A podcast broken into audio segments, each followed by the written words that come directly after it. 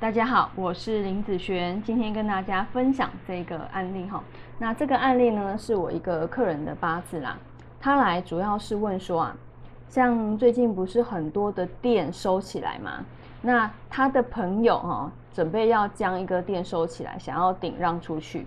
那这个我的客人呢，他一直有一个创业的梦，好，就是他不太想要上班了，他想要去呃做一些小生意。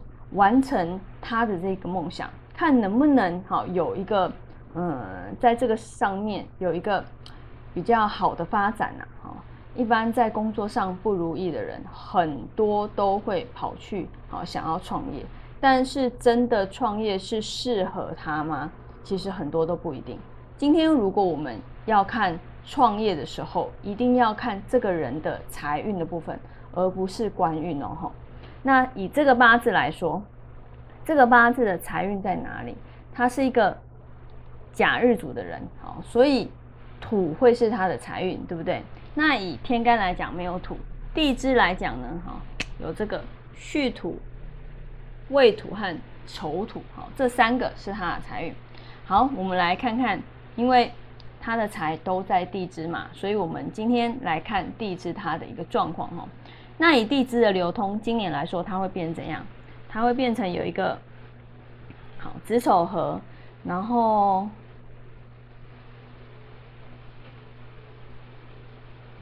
土生金，好这样子的一个状况。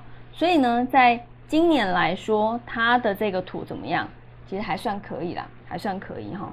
那以明年来看呢？因为我们有时候虽然他今年下半年他就很想要接好这一个店面，但是呢，我们开店不是开半年而已啊。以今年他的财运来讲，算是不错的，但是我们还是要看一下他明年财运的状况。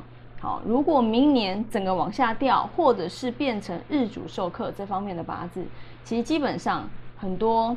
其实你有发现到有一些店开了半年就结束了，好，开了几个月，好，甚至撑不过一年的，非常的多，好，为什么？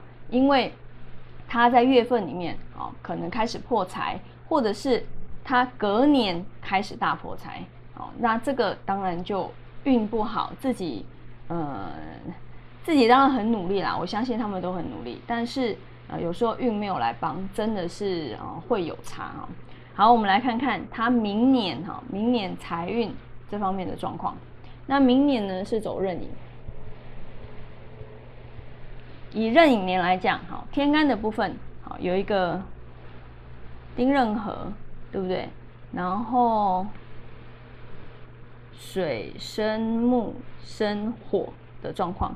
那以地支带这个好寅木来看的话。那引脉引来看的话，就有一个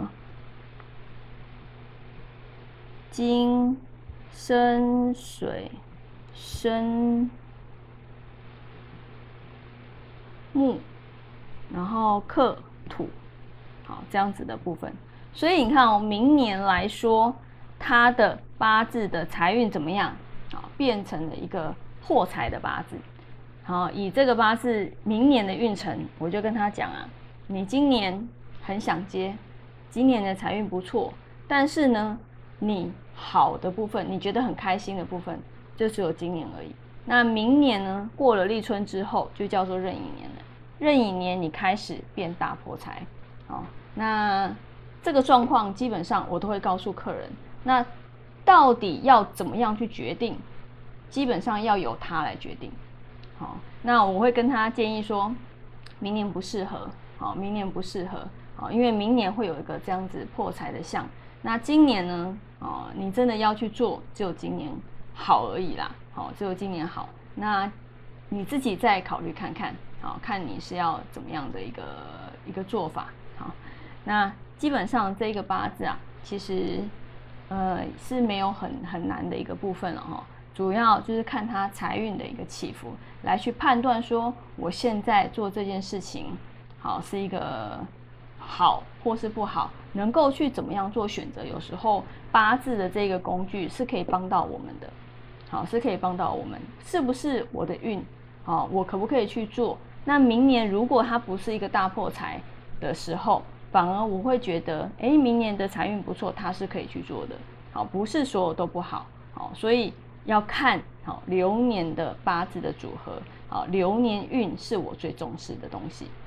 好，那以上这个影片就分享到这边，下次见喽，拜拜。